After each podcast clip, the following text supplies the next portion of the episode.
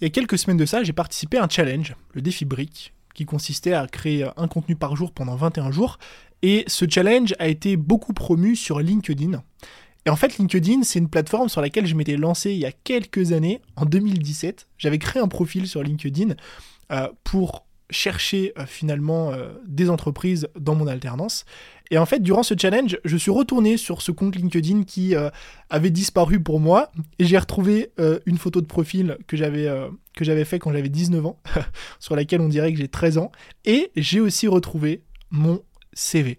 Et dans ce podcast, je voulais bah, lire avec vous mon CV, voir un petit peu finalement ce que j'ai fait dans la vie, avant d'entreprendre, vous parler un petit peu de mon parcours scolaire, parce que c'est un truc euh, qu'on m'a beaucoup demandé, c'est-à-dire qu'est-ce que j'ai fait dans le passé pour entreprendre aujourd'hui, est-ce que finalement on peut réussir sans l'école, comment est-ce que j'ai fait pour me lancer, etc. Bref, euh, petite backstory sur mon histoire, et on va euh, lire ensemble à la fin, enfin vers la fin vous verrez, ce CV qui, croyez-moi, est assez hilarant.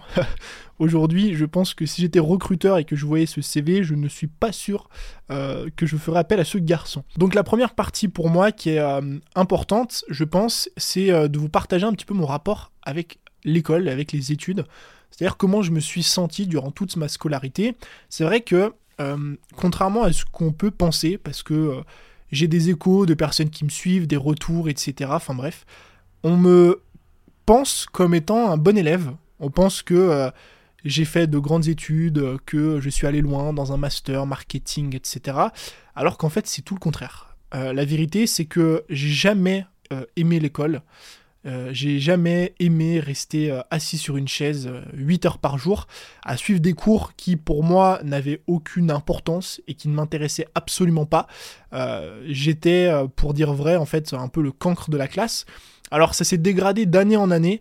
Euh, quand j'étais petit, en primaire, bon, j'étais un petit peu assidu. Au collège, ça allait. Et euh, la débandade a commencé à arriver, hein, finalement, euh, comme tout le monde, je pense, enfin, comme beaucoup, au lycée et par la suite. C'est-à-dire qu'au lycée, ma seconde, j'étais arrivé avec plein d'ambition en me disant tiens, moi je vais faire un bac S.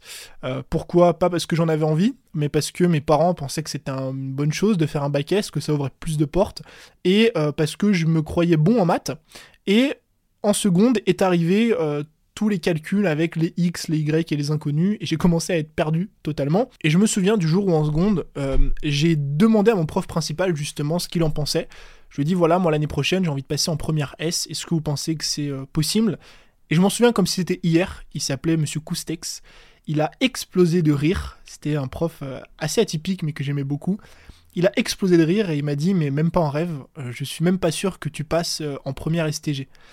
Euh, et à ce moment-là, bah, c'était un peu la désillusion. Je me suis dit, ok, bon, bah, première S, apparemment, on va oublier.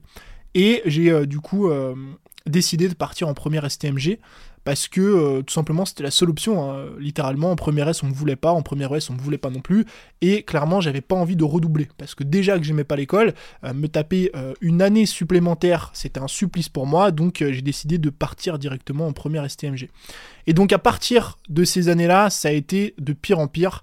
on tournait autour en première et en terminale STMG, je tournais autour des 8, 7, 6 de moyenne et littéralement je venais à un cours sur deux, je dormais la moitié des cours, je faisais mes exercices euh, deux minutes avant de rentrer en classe, enfin bref c'était vraiment euh, l'exemple à ne pas suivre. La chance que j'ai eue, je sais pas si c'est une chance, si c'est des appétences, j'en sais rien, c'est que j'ai toujours eu des facilités à l'école, c'est-à-dire que j'avais beau ne pas suivre les cours et ne pas prendre de notes, j'ai eu mon bac avec mention, j'ai eu mon BTS avec mention, euh, sans jamais trop réviser parce que j'ai toujours eu un petit peu de facilité à comprendre assez facilement et assez rapidement euh, les concepts et il me fallait euh, réviser un ou deux jours avant le bac et puis je l'ai obtenu avec mention. Et donc une fois que j'obtiens mon bac STMG, se pose la question cruciale hein, de tous les jeunes de, 18 ans, c'est finalement qu'est-ce que je vais faire de ma vie? C'est euh, une période qui est un peu charnière parce qu'on a l'impression qu'on va prendre une décision qui va être gravée dans le marbre pour le reste de notre vie, que si on se lance dans le droit, bah, on va devenir avocat et on pourra jamais en sortir, que si on se lance en médecine, en machin, en truc, c'est définitif. Euh, moi, encore une fois, j'étais dans une phase où je savais pas quoi faire de ma vie, et comme beaucoup de choix que j'ai fait quand j'étais jeune, je prenais le choix par défaut, le moins chiant.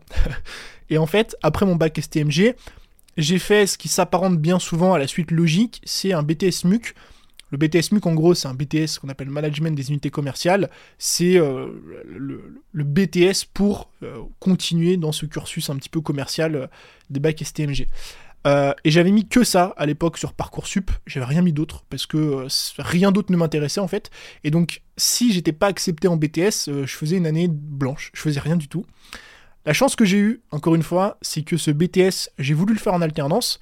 Euh, pourquoi? Parce que c'était insoutenable pour moi hein, de passer littéralement encore deux ans assis sur une chaise. Il fallait que je commence à travailler. Et donc l'avantage quand vous êtes en alternance, c'est que on vous pose beaucoup moins de questions sur votre dossier. Euh, j'avais, comme je vous ai dit précédemment, un dossier qui était euh, très mauvais et je savais que si je postulais dans des écoles sans alternance et des écoles qui prenaient sur dossier, c'était très compliqué pour moi. Donc je postule pour un BTS en alternance, je trouve un patron, donc je trouve facilement une école, mais pour vous montrer à quel point j'étais vraiment pas un bon élève, euh, le directeur de cette école, donc de mon BTS, me fait signer, je vous promets, me fait signer, donc rédiger et signer une lettre d'engagement de travail. Il me fait dire voilà, je sous-signé Neves Tony, s'engage à suivre les cours assidûment, prendre des notes et être sérieux durant les deux années de BTS MUC, etc j'ai signé la lettre parce que sans ça, je pouvais pas intégrer l'école. Et donc je la signe et euh, s'ensuit bah, euh, deux années qui sont encore pires qu'en BTS où euh, je prends encore moins de notes, je dors encore plus. Enfin voilà, c'est voilà. Plus les années passent et plus normalement on est censé devenir mature. Moi c'était le contraire, c'était de pire en pire. Et bah pareil au niveau des notes, au niveau du suivi, tout ce que vous voulez, bah c'est de pire en pire. En BTS, enfin en euh, terminal STMG, j'avais 8 de moyenne. En BTS, j'arrive à 6. J'ai même une année où j'étais, enfin semestre plutôt, où j'étais à 4 de moyenne. Il faudrait que je vous ressorte hein. euh, les, euh, les notes, c'était quelque chose d'assez hilarant. En comptabilité, j'ai eu 0 de moyenne. Enfin bref, c'était un carnage ces deux années. J'ai mon directeur qui, la deuxième année, est revenu me voir avec cette lettre en me disant Tony, rappelle-toi, tu m'as signé une lettre, etc. Je lui disais oui, oui, vous inquiétez pas, je vais travailler et tout. Et au final, bah, j'arrive comme d'hab à la fin de mon BTS euh, et j'obtiens mon BTS euh, avec une mention. Donc voilà, ça s'est plutôt bien passé. Et encore une fois, une fois qu'on termine un cursus, euh, comme toujours dans ma vie à l'école, je me retrouve là à me dire bah maintenant qu'est-ce que je fais? Parce que encore une fois, je suis passionné par pas grand chose, enfin par plein de trucs, mais bon voilà, par jouer aux jeux vidéo et faire du sport, je savais pas trop quoi faire de ma vie. Et j'avais pas non plus encore une fois le meilleur des dossiers, donc je pouvais pas postuler dans n'importe quelle école pour n'importe quel job. Et je vais encore me diriger, c'est la vie de Tony ça, euh, vers la suite logique. C'est-à-dire qu'après un BTS MUC, euh, je me dis je fais une licence web marketing. La licence web marketing, c'est ce qui, à mon sens, me correspondait le plus parce que ça parlait de marketing, c'était web, c'était réseaux sociaux, etc. Euh, c'était assez large, mais pas trop non plus. Donc je me disais, ok, je vais partir là-dessus. Donc je postule pour une licence web marketing. Et c'est là que bah, commence véritablement euh, le bourbier et les problèmes, puisque euh, pour enchaîner ma licence, il faut que je trouve un patron assez rapidement, en, l'espace de deux mois, puisqu'en fait on obtient nos résultats de BTS en juin ou juillet, et euh, l'année commence en octobre, donc il me faut 2-3 mois pour trouver. Et donc je commence à démarcher, donc je crée mon CV, qu'on va lire juste après. je commence à démarcher des entreprises, à envoyer des emails sur Indeed, etc., tout ce que vous voulez. Euh, je fais des entretiens, je vais à des speed dating pour, euh, entreprises, etc. Euh, je fais en tout et pour tout 15 rendez-vous. Donc, c'est pas j'envoie 15 emails, hein, c'est vraiment je me déplace 15 fois. Il y a même une entreprise où je me suis déplacé deux fois. Et arrivé en septembre, j'ai pas de réponse. Tout le monde me dit non. et la réponse qui revient, en fait, elle est toujours la même. Hein, c'est bah désolé, on a trouvé quelqu'un d'autre. Et ce quelqu'un d'autre, c'est quoi? Bah, C'est quelqu'un qui a un meilleur, tout simplement, dossier que moi, en fait. Et je comprends, hein, je peux comprendre, hein, les écoles, euh, c'est comme euh, quelqu'un qui embauche, si vous avez euh, différents profils sur la table et qu'il y en a un qui est meilleur que l'autre, qui a plus de compétences, etc., bah, vous prenez celui qui est le plus à même puisque vous avez le choix. Et moi, comme j'avais un dossier qui était moyen, j'étais pas très motivé, j'avais pas beaucoup d'expérience, il y avait des personnes en face de moi qui avaient fait des BTS en web marketing. Bah moi, j'arrivais avec un BTS MUC un peu plus généraliste. C'était quelque chose d'assez compliqué. Et donc, à cette période-là, on est en septembre 2016 j'ai finalement plus la possibilité de rejoindre une école et je me dis bah je vais faire une année de césure. C'est-à-dire que je vais prendre une année pour moi. Quand je dis pour moi, c'est pas dire que je vais rester euh, chez moi à rien faire et être au chômage. Je vais aller travailler pendant un an, je vais mettre de l'argent de côté. Et l'année prochaine, donc pour redémarrer l'année, hein, en juin de l'année prochaine, euh, je vais remettre à postuler pour des écoles, je vais reprendre, euh, refaire des rendez-vous, et puis voilà, je vais repartir sur une licence, ce sera dans un an, c'est pas très grave. Et c'est pendant que cette année que beaucoup de choses ont changé. Donc, comme je vous l'ai dit, euh, j'ai commencé à travailler durant cette année. C'est là où j'en ai parlé plein de fois. J'ai travaillé à l'usine. Euh, j'étais euh, conditionneur à l'usine. J'étais opérateur de ligne à l'usine. Donc je travaillais en 2-8 de 4h du matin à midi. Et l'après-midi, je travaillais, donc les semaines d'après-midi, je travaillais de 13h à 20h, enfin 21h à peu près. Et donc j'ai fait ça toute l'année, pendant plusieurs mois. Et c'est pendant cette même année de césure que par chance, un petit peu au hasard, je commence à euh, m'intéresser à l'entrepreneuriat. Je tombe sur une vidéo YouTube qui parle d'un livre qui s'appelle Tout le monde n'a pas eu la chance de rater ses études, d'Olivier Roland. Et ce livre porte bien son nom euh, dans mon cas. c'est que j'avais l'impression d'avoir raté mes études, d'être à un endroit où j'avais pas l'impression d'être. Enfin, c'était pas normal. J'étais là, j'avais fait un BTS que j'avais pas envie de faire. Je voulais faire une licence, je savais même pas pourquoi, juste parce qu'il fallait faire une licence. Et donc, je lis ce livre c'est la première fois que je lis un bouquin de ma vie, hors école évidemment. Et euh, j'ai pris une grosse claque. C'est un peu comme la semaine de 4 heures de Tim Ferriss, c'est une idéologie qui est euh, de, se créer une vie un petit peu différente, sur mesure, etc. Et donc à partir de ce moment-là, je commence à m'intéresser à l'entrepreneuriat. On est en 2016 et je commence à regarder des vidéos YouTube, je commence à m'intéresser à tout ce domaine, le marketing en ligne, la création de contenu YouTube, etc. Et donc je mets un petit peu, euh, pendant cette période-là, les mains dans le cambouis sur plein de trucs. Je, teste WordPress, je fais quelques vidéos YouTube, euh, je m'intéresse un petit peu à Twitter, aux réseaux sociaux, enfin vraiment je fouille un petit peu partout.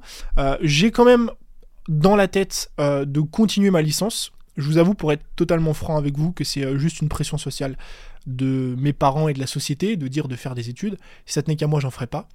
Et donc je à côté de ça, à côté de mon travail, à côté du fait de me mettre à créer du contenu, je continue quand même à chercher une école pour repartir en fait en licence web marketing. Je me disais dans tous les cas, c'est une année, au pire c'est pas perdu. Ce que je vais apprendre en licence web marketing, ça pourra peut-être me servir plus tard euh, si justement je veux créer mon business, si je veux me lancer en tant que freelance, etc. Et donc je décide à ce moment-là de refaire tout mon CV pour justement rechercher de nouvelles écoles pour la rentrée 2017. Et c'est maintenant que je vais vous lire ce magnifique CV. Alors, Tony Neves, assistant chef de projet digital. Intégrez votre entreprise dans le cadre d'une licence communication et web marketing en alternance. Et en fait, à ce moment-là, je me disais, ok, c'est vraiment ça que j'ai envie de faire, assistant chef de projet digital. Pourquoi? Parce que bah, justement, j'avais commencé à m'intéresser un peu au marketing en ligne, etc.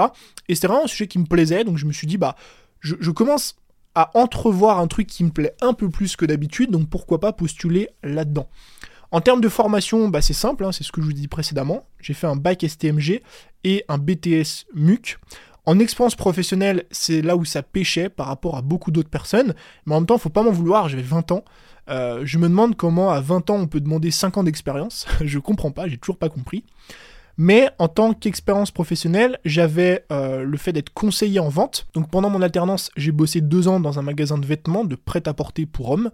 Euh, et ensuite, donc pendant mon année de césure, hein, dès euh, septembre 2016, j'étais opérateur de ligne. Donc du coup, hein, je bossais à l'usine en tant qu'opérateur de ligne. J'ai mis mise en place d'un projet d'amélioration de rendement et action d'amélioration de la qualité de vie. Alors, je vais être totalement honnête avec vous.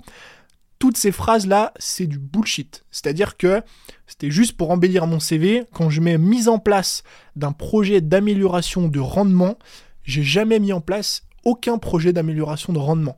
La seule chose que je faisais, c'était d'empiler des casseroles, les mettre dans des boîtes et faire partir les boîtes. Mais malheureusement, bah, comme fallait un peu se vendre sur un CV, créé des trucs comme ça.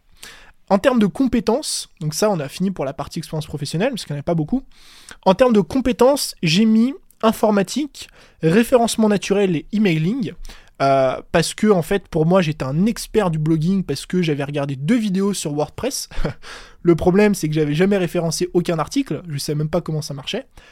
Ensuite j'ai mis administration d'un blog, création de trafic et création de produits entre parenthèses, e-book. et là, pareil, euh, j'avais du coup, pour le coup, j'avoue, créé un blog à l'époque, donc je savais comment on administrait un blog. Euh, génération et création de trafic, c'était un petit peu bancal. Euh, franchement, j'avais du trafic sur mon blog quand même, mais c'était pas exceptionnel. Et création d'un e-book, ouais, ok, je savais faire un PDF sur Canva, mais c'était pas non plus exceptionnel. Ensuite, j'ai mis analyse et suivi statistique. Bon, bah voilà, ça voulait pas dire grand chose. En termes personnels, j'ai mis créatif, observateur et j'ai mis qualité rédactionnelle. Alors créatif, oui, c'est vrai que c'est euh, un truc que je retrouve encore aujourd'hui. Observateur, oui, j'aime beaucoup aussi observer. Par contre, qualité rédactionnelle, pas du tout. Euh, même encore aujourd'hui, je fais plein de fautes d'orthographe. Euh, d'ailleurs, on me corrige tout le temps parce que j'ai un gros problème avec l'écriture. J'ai horreur de ça, donc non, je ne suis pas du tout, pas du tout de qualité rédactionnelle. Mais bon, encore une fois, sur un CV, si je mets que je fais plein de fautes d'orthographe, c'est compliqué. Ensuite, en termes de hobby, alors là, c'est délirant. Euh, on est sur des hobbies qui n'ont rien à voir avec mon activité. C'est des trucs que nous recommandait un peu l'école et tout, de dire voilà, c'est bien de dire que tu fais des choses en dehors du travail. Euh, j'ai mis football en compétition depuis 16 ans. Euh, musculation, je savais pas ce que venait faire la musculation dans un CV comme ça. J'ai mis snowboard, virgule, surf en loisir. Alors oui, je fais du snowboard, alors j'ai jamais mis un pied sur une planche de surf, donc je sais pas pourquoi j'ai mis surf. Ensuite, lecture, entrepreneuriat, marketing, développement personnel. Donc voilà, je suis passionné par la lecture, ok. Cinéma, action, science-fiction. C'est vrai que j'aime beaucoup le cinéma. Et photographie, vidéo, création. Ça, ok. Ok. Donc les hobbies, bon, il y avait deux trucs qui étaient un petit peu bancals. Le reste, c'était vrai, mais bon, je comprends pas vraiment l'utilité. Et ensuite, en termes de logiciel maîtrisé, alors là, c'est de pire en pire. J'ai mis WordPress 100% de maîtrise alors que je savais juste créer un blog. YouTube 100% de maîtrise, Instagram 100% de maîtrise, Facebook 100% de maîtrise parce que euh, je savais juste créer un compte, je sais pas pourquoi je maîtrisais quoi que ce soit. Ensuite, j'ai mis le pack Office, euh, pareil, je sais pas pourquoi j'ai mis ça parce que j'ai même pas de pack Office. Euh, et ensuite, j'ai mis Twitter, Pinterest, Canva, LinkedIn et Facebook Business. Alors Twitter, Pinterest, Canva, LinkedIn, Facebook Business, j'ai mis moins d'étoiles quand même, j'ai mis 3 étoiles sur 5. Twitter, j'ai jamais eu de compte Twitter. Et Pinterest, je comprends à peine comment ça fonctionne. Donc, ce CV n'a absolument aucun sens. Il a absolument aucun sens, il reflète moyennement ce qu'est euh, la réalité, mais d'un autre côté, faut pas m'en vouloir, hein, j'avais 20 ans, je cherchais désespérément une licence et fallait bien que j'apprenne à me vendre. Et donc au final, ce CV, comme je vous l'ai dit, je l'ai créé, je l'ai mis sur LinkedIn parce que euh, apparemment il y avait des gens qui cherchaient un peu sur LinkedIn, euh, mais je l'ai jamais réutilisé. Parce que l'histoire qui en découle, c'est que quand j'ai commencé à faire ce CV, quand j'ai commencé à repostuler du coup pour reprendre euh, une licence en septembre 2017, c'est là que j'ai commencé à me poser des vraies questions, à me dire est-ce qu'au final j'ai vraiment envie de faire une licence ou est-ce que c'est pas un choix par défaut? Et après beaucoup de réflexions et euh, très complexes, je vous avoue, surtout au niveau de, la famille, euh, bah, j'ai décidé d'arrêter de poursuivre mes études, donc pas d'arrêter mes études parce que j'en avais pas, mais d'arrêter de pas les poursuivre du coup, euh, de pas reprendre une licence et de me dire j'essaie de créer mon business je me lance sur Internet comme ça, bras le corps, et je verrai bien ce que ça donne. Et c'est pour ça qu'à compter du 10 juin 2017, c'est une date qui restera gravée à jamais, je pense, dans, ma vie, c'est la date à laquelle j'ai posté ma première vidéo YouTube. Euh, donc je poste cette première vidéo YouTube et je commence enfin à créer du contenu de façon euh, euh, vraiment palpable. C'est-à-dire qu'avant, je faisais que des trucs dans mon coin, je faisais des vidéos mais je les mettais pas en ligne, je faisais des articles de blog mais j'en parlais pas. Là, je monte ma tête, je fais des vidéos YouTube. Je me lance d'ailleurs un défi de publier une vidéo YouTube par jour pendant un an. C'est un défi que je vais pas tenir, que je vais arrêter au bout de six mois. Et à côté de ça, j'écris des articles de blog et je poste du contenu sur Instagram. Et au fil des mois, je continue toujours à bosser à l'usine hein, à côté, bah, je commence petit à petit à développer une audience. C'est très petit, hein, au début c'est 100 abonnés, 200, 300, etc. Et au bout euh, de 7 mois, je dépasse la barre des 500 abonnés sur YouTube, ce qui à l'époque était vraiment pas mal. 500 abonnés sur YouTube, on est loin euh, de, la viralité des YouTube Shorts, etc. Aujourd'hui, c'était une, toute autre époque, en hein, 2017. Euh, et je me dis, ok, je pense que maintenant, j'ai la matière pour pouvoir faire quelque chose. J'ai la matière pour pouvoir me dire, euh, je tente le tout pour le tout. Si ça marche, ça marche. Si ça marche pas, bah, je reprendrai un, travail, je verrai bien. Et je décide à partir de janvier 2018 d'arrêter de travailler à l'usine, de prendre toutes ces économies-là que j'avais, j'avais pas beaucoup, hein, j'avais 4000 euros d'économie, euh, et de partir 3 mois en Asie avec ces 4000 euros. Pourquoi l'Asie? Parce qu'il y a le gros cliché de l'entrepreneur en Asie, il y a plein d'entrepreneurs qui sont là-bas, les fameux digital nomades, euh, mais surtout parce que l'Asie, ça coûte pas cher. Et en fait, il me fallait un système logique et simple pour pouvoir, avec ces 4000 euros, tenir le plus longtemps possible sans rentrer d'argent. Et donc, être en France avec 4000 euros et tenir le plus longtemps possible, c'est complexe. Être aux États-Unis ou n'importe quel autre pays, c'est complexe. En Asie, euh, ça coûte beaucoup moins cher, donc vous pouvez tenir beaucoup plus longtemps. Et donc j'ai pris ces 4000 euros, j'ai pris un billet aller simple pour euh, Kuala Lumpur au début, et je me suis laissé 3-4 mois, en gros, hein, toutes ces économies-là, pour pouvoir vivre de mon business. J'avais 500 abonnés quand je suis parti. Quand je suis revenu, j'avais 2000 abonnés et je gagnais ma vie. Donc pendant ces périodes-là, bah, j'ai continué à créer des formations, j'ai continué à créer du contenu, j'ai continué à développer une audience. Et donc la suite, bah, vous la connaissez. Pendant des années, ensuite, j'ai continué à créer du contenu sur Instagram, sur YouTube, j'ai continué à sortir des formations, j'ai lancé d'autres projets, etc. Il euh, y a plein d'autres péripéties dont je pourrais parler, hein. je me suis beaucoup cherché, j'ai lancé une chaîne secondaire sur le sport que j'ai arrêté, ensuite j'ai essayé de monter un business de vidéaste euh, en freelance à Bali que j'ai aussi arrêté, enfin bref, il y a plein de projets que j'ai lancés et que j'ai arrêtés dont on pourra peut-être parler dans un autre épisode, mais en tout cas, à compter de cette, date et de ce moment-là, c'est vraiment la, décision qui a changé ma vie. Et au-delà de ce CV qui était assez marrant, je voulais vous faire ce podcast notamment pour répondre à une question euh, que beaucoup de personnes se posent, que beaucoup de jeunes se posent, jeunes et moins jeunes d'ailleurs. Est-ce qu'on peut réussir si on est personne et si on n'a rien? Moi, quand j'ai démarré, j'avais pas de contact. C'est-à-dire que j'avais pas fait HEC, j'avais pas fait une grande école, j'étais pas sur Paris. Euh, j'habite toujours, enfin j'habite, aujourd'hui non, mais mes parents habitent, donc j'habitais pendant longtemps, dans une petite campagne. Euh, on est 3000 habitants, c'est tout petit. Euh, j'habite en face d'un champ avec des vaches, euh, donc je suis loin d'avoir les contacts qu'on peut avoir à HEC Paris, etc. j'ai pas non plus de, en tout cas j'avais à l'époque pas non plus de compétences, d'expérience.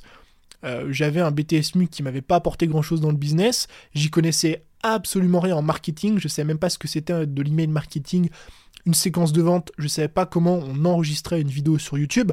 Les premières vidéos YouTube que j'ai tournées, c'était avec un smartphone et euh, une perche à selfie, comme les bons gros touristes, et pourtant ça a marché à l'époque. J'avais pas d'argent de côté, c'est-à-dire que les seules économies que j'avais, c'était l'argent que je gagnais quand je travaillais à l'usine, euh, et bah finalement j'avais aucune audience. J'avais aucune audience, mes parents ne sont pas entrepreneurs, euh, j'ai dû me lancer un petit peu comme ça, dans le grand bain, sans personne, ni quoi que ce soit.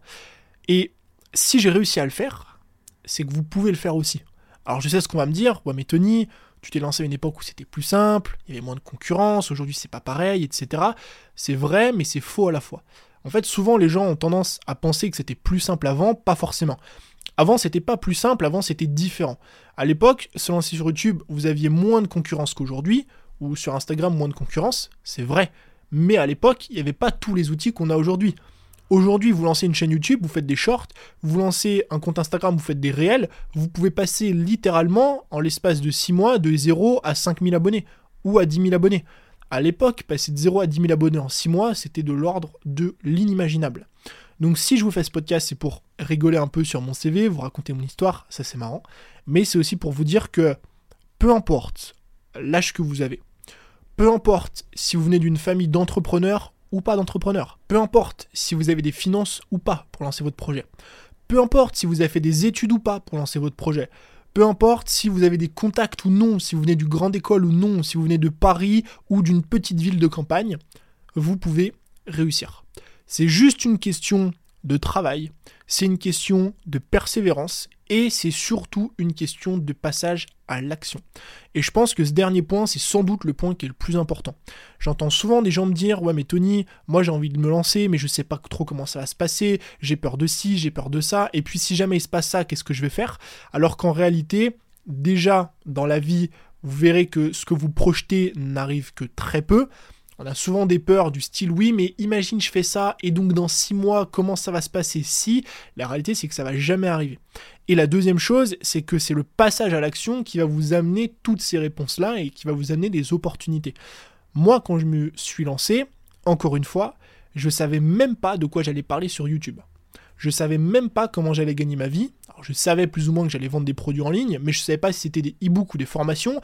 Je savais pas si j'allais parler de lecture, de développement personnel, de crypto-monnaie, j'en avais aucune idée. Je créais juste du contenu. J'avais une idée, je faisais une vidéo, je faisais un post et je publiais ça. Et c'est d'action en action, de contenu en contenu, que finalement bah, j'ai réussi à trouver ma voie, j'ai réussi à développer une audience, et aujourd'hui j'en suis arrivé là où j'en suis. Donc c'est une bouteille à la mer que jette, je sais pas, j'en sais rien, mais c'est un message que j'ai vraiment envie de transmettre aux personnes qui se sont lancées il n'y a pas très longtemps, aux personnes qui ont envie de se lancer, ou aux personnes qui se pensent pas légitimes à se lancer. Parce que je peux vous garantir que quand je me suis lancé, j'avais 19 ans, j'avais un BTS MUC, euh, j'étais le pire élève de l'univers, et j'arrivais comme ça, euh, notamment si vous allez voir, enfin du coup vous le verrez pas, mais j'avais une photo de profil sur LinkedIn à l'époque. J'étais en polo pour essayer de faire sérieux alors que c'est pas du tout moi, et j'essayais d'enseigner des trucs à des gens qui avaient 20 ans de plus que moi et beaucoup plus d'expérience. Donc oui, moi aussi je me sentais pas légitime, oui évidemment c'est complexe, mais le but c'est surtout de passer à l'action et de vous lancer, parce que vous verrez que c'est au fil du temps, au fil de l'action, au fil des contenus que vous allez construire cette confiance et cette légitimité et que finalement vous allez réussir sur le long terme. Donc c'est tout pour ce podcast. J'espère qu'il vous a plu, j'espère que ce passage sur le CV vous a bien fait euh, marrer.